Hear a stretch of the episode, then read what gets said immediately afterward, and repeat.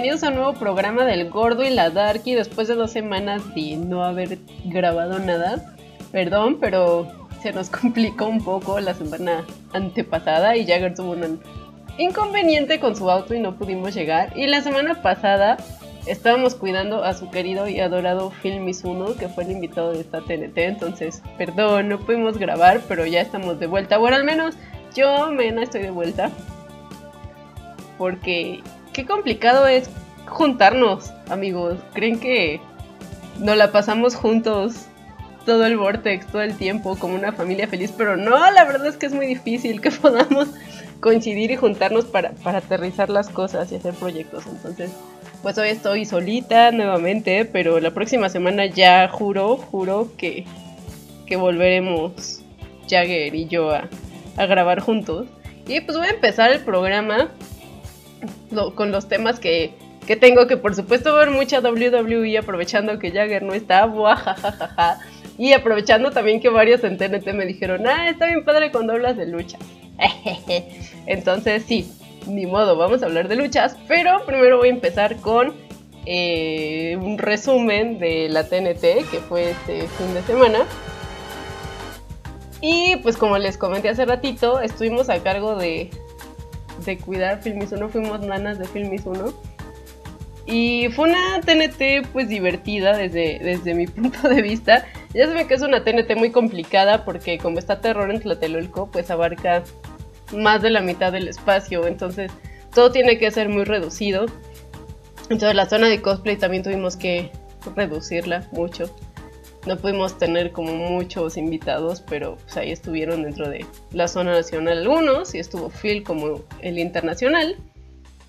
Y pues estuvo bien padre, algunos de los highlights creo que fueron el, el grupal de los yoyos. Qué cosa tan masiva fue. Yo no pude ver desde lo lejos, no estuve ahí en el escenario, pero se vio bastante divertido.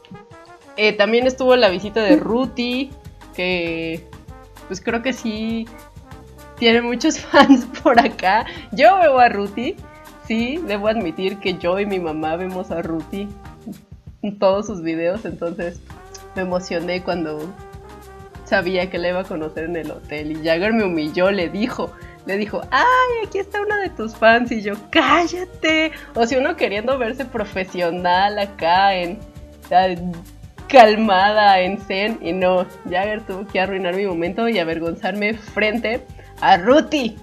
Pero pues bueno, ya. Estuvo también eh, The Sound B y Place dos bandas de rock japos. Y está bien padre que traigan es que no todo tenga que ver como nada más que con el doblaje, que actores de doblaje o cosplayers, ¿no? Que se expanda también y tengamos la oportunidad de ver bandas que de otra forma no podríamos escuchar quizás nunca, ¿no? Que es muy complicado que traigan, entonces se agradece mucho y conviviendo con todos los invitados internacionales fue una experiencia bien divertida. me gustó mucho que cayera justo en estos días de todas las celebraciones de Día de Muertos, de Halloween, porque tuvimos chance de llevar a Phil a visitar que Coyoacán, que el Zócalo, para que se empapara un poquito de todas nuestras tradiciones.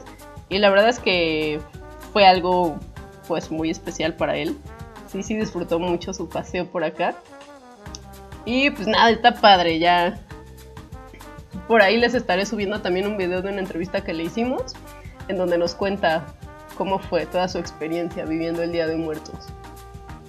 Y pues así estuvo la TNT, la próxima... Ah, no, esperen. También fue la... Eh, pues la semifinal para escoger al equipo que representará a la Ciudad de México en el World Cosplay Summit 2020. Y pues tuvimos cinco equipos, me parece que hubo cinco equipos.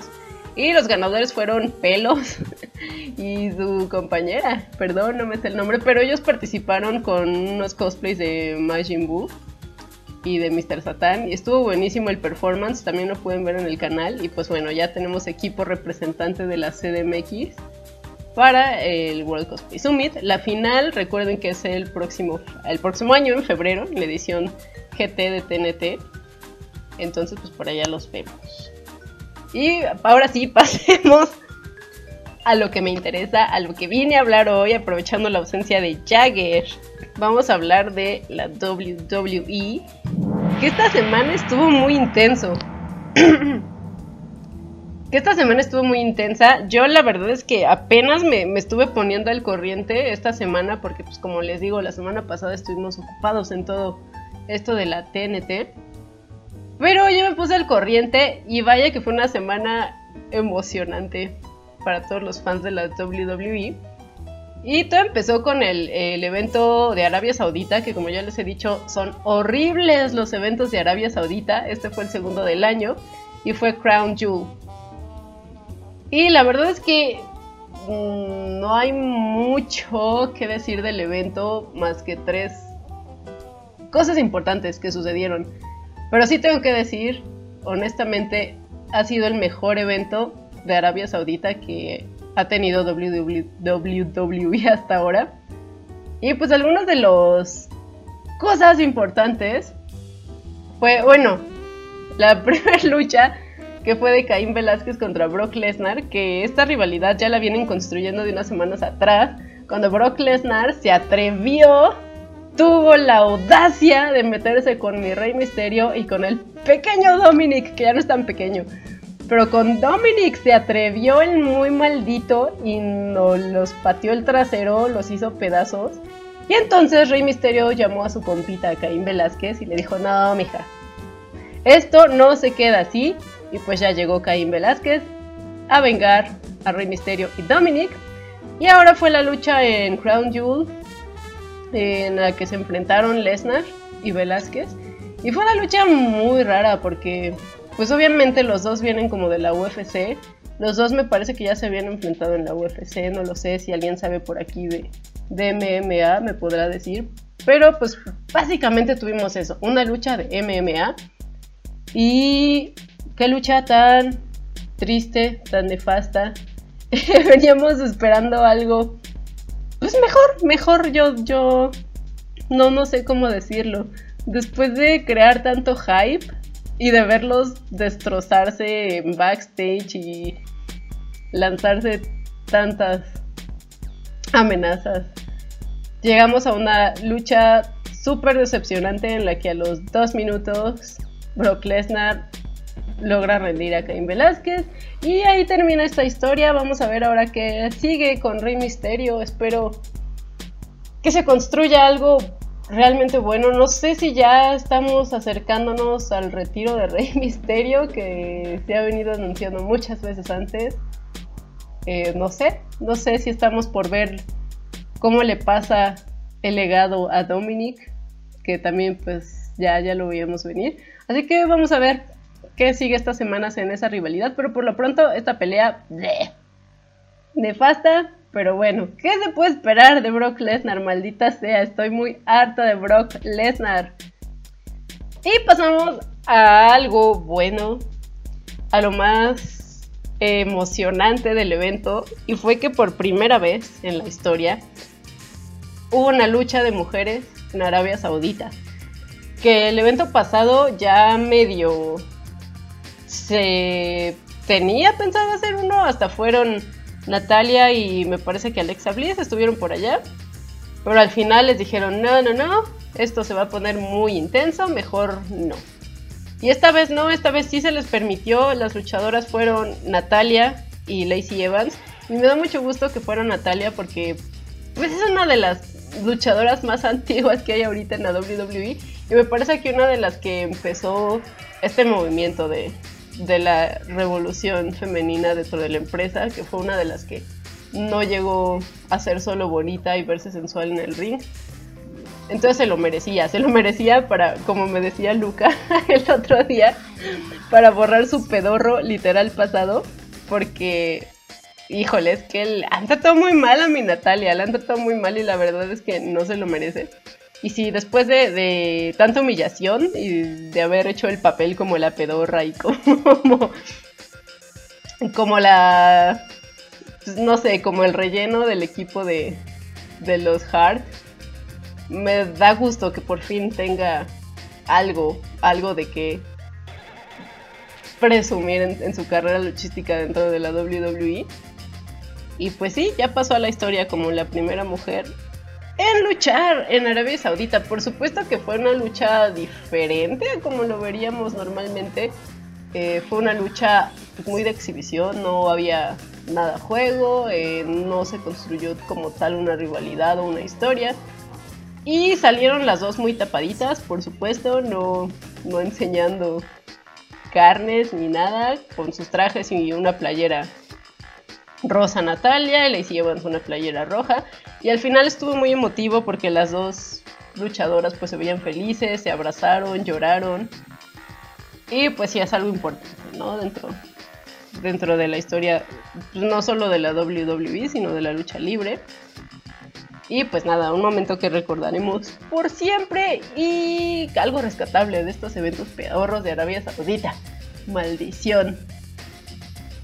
Y finalmente, eh, que tuvimos la redención de, de Finn. ¿Se acuerdan que estábamos muy molestos todos por Hell in Porque nos hicieron una gatada a todos y sí, no, no le dieron el título de Finn. Pues otra vez enfrentaron Seth Rollins y de Finn. Y por fin, amigos, por fin, justicia divina. Por fin le quitamos el título a Seth Rollins. Y pues eso me hace muy feliz. Aunque debo decirles, la lucha no, como tal no me hizo tan feliz porque pues fue lo mismo que vimos en Hell in a Cell. Eh, igual el ring permaneció con la luz roja infernal, demoníaca, toda la, todo el combate. Y seguimos con esto de hacer invencible a The Fiend, o sea, de que Bray Wyatt no se muere con nada. Está padre. Sí, me gusta que le den como ese tono sobrenatural al personaje, pero llega un punto en que dices, oh, ya, que es lo mismo que me quejé de Hell in Cell. O sea, después de 10 Corpse Stones y que siga de pie y que no le pase nada, es como, ya deja de ser intimidante y raya en lo ridículo, pues lo mismo vimos esta vez. Seth Rollins le surtió como 9, 8, no sé cuántos Corpstones, no le hizo nada, terminaron peleando sobre el escenario, eh, hubo fuego, hubo chispas, hubo extintores. Todo para que al final de Finn se levantara como si nada, sin un rasguño, le aplicó un finisher a Seth Rollins y ganó el combate pero bueno, miren ya, como estuvo el combate es lo de menos. Lo importante es que ya tenemos nuevo campeón y de fin, por fin, está en el top. Y ya dejamos Seth Rollins, que ya nos... Bueno, a mí en lo personal ya me aburre muchísimo. Creo que ah, es como de los babyface más me que hemos tenido en los últimos años. Entonces, bien. Por eso bien, entonces les digo que sí fue como en general el mejor evento que ha habido hasta ahora de los de Arabia Saudita. Nada que ver con el pasado Super Showdown, el Super Letdown. Pero sí, solo tuvo rescatables, me parece, estas tres. Eh, lo demás, pues luchas de relleno. Ya saben que podríamos ver en cualquier otro Raw, en cualquier SmackDown. Un eh, Battle Royale me Volvimos a ver a Mansur, este luchador eh, árabe que solo aparece en los eventos de Arabia Saudita. ¡Ah! Y también algo que estuvo súper... y también otra cosa que estuvo súper padre fue que este Ricochet, Ricochet salió vestido de Old Knight. Entonces, sí estuvo súper fan, fanboyish eso. Y me gustó mucho. Y así fue el Crown Jewel de este año. Y después, como si no fuera suficiente, el viernes tuvimos SmackDown. Y fue un SmackDown diferente porque, pues como básicamente todo el roster de la WWE se había atrapado en Arabia Saudita, tuvieron que recurrir a la marca amarilla, a NXT. Y fue así como NXT invadió SmackDown, aparecieron al principio del programa Triple H y Shawn Michaels con sus gorritas de NXT. Y así fue como vimos a los luchadores de, esta marca enfrentarse a los SmackDown. Por ahí estuvo eh, Bianca Belair contra eh, Bailey y Nikki Cross eh, y así, pues algunas luchas. Pero lo importante es que anunció al final, subieron todos los luchadores de NXT junto con Triple H. Y anunciaron que NXT va a formar parte de Survivor Series, que es este 22 de noviembre. Entonces ya todos estamos esperando este evento. Creo que promete ser uno de los mejores pay-per-views de este año. Y lo único así como feito de, de este SmackDown fue que vi que todos los comentaristas y así siguen haciendo ver como los luchadores de NXT como los menos, como que los ningunean, cuando creo que son los que más talento tienen ahorita. Entonces, se va a poner bueno, se va a poner bueno Survivor Series. Y pues ya creo que eso fue todo lo que pasó en WWE esta semana. Y pasando a otro tema, la sirenita cumplió 30 años. Oh my god, ¿a dónde se va la vida? La sirenita tiene piedad. Hagan como que no dije eso. Qué triste. Pero bueno, sí, cumplió la sirenita 30 años. Y ABC se aventó un, musical en vivo que estuvo increíble, amigos, increíble. Yo quisiera que así fueran los live actions de Disney y no las porquerías que nos hacen ver desde hace años. No, esto sí fue un live action que merece ser visto por todos los fans. Y por ahí pueden buscar, yo lo vi en, en Facebook, por ahí me aparecieron como clips aislados. No sé si exista una versión donde se pueda ver todo el musical de corrido. Pero pues estuvo padrísimo porque varios famosillos por ahí interpretaron a los personajes. Estuvo Queen Latifa como Úrsula y qué cosa tan impresionante. O sea, la voz, la presencia. Es Úrsula. O sea, es Úrsula y ya no voy a aceptar a ninguna otra Úrsula para el live action, amigos. También estuvo John Stamos, que fue el chef, el chef francés, y Shaggy, eh, este rapero, como Sebastián. Y estuvo padrísimo. Por ahí vean, yo solo vi, pues justo los videos de estos tres. Vi el de Úrsula, vi el del, el del chef y Under the Sea con Shaggy. Me gustó muchísimo, está bien hermoso. La sirenita está medio me.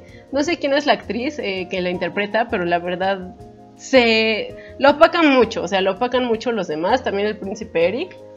Eh, lo hacen bien, sí me gustaron. Eh, no, no diré que, hicieron mal su trabajo, pero sí quedan muy opacados con estrellas de la talla de Queen Latifah y Shaggy, ¿no? Sí, estuvo padrísimo. Así que, pues sí, es la recomendación. Hoy tienen que, si no lo han visto, que yo espero que, que sí lo hayan visto, porque anoche sí estuvo como muy, muy viral esta onda, pero sí vayan a verlo. Y pues hoy así va a ser muy cortito el programa, porque pues, andamos como corriendo ahí con algunas cositas. Esto va a ser todo por hoy. Pero déjenos en los comentarios de qué quieren hablar. Ya va a regresar Jagger con las reseñas de cómics que tiene mucho que decir esta semana. Bueno, ya la próxima semana va a ser el doble porque tiene mucho que reseñar. También vamos a tener la reseña de Doctor Sueño, que ya se estrena este fin de semana, así que esperen el programa, ya no vamos a volver a fallar, vamos a estar aquí cada semana, lo prometo.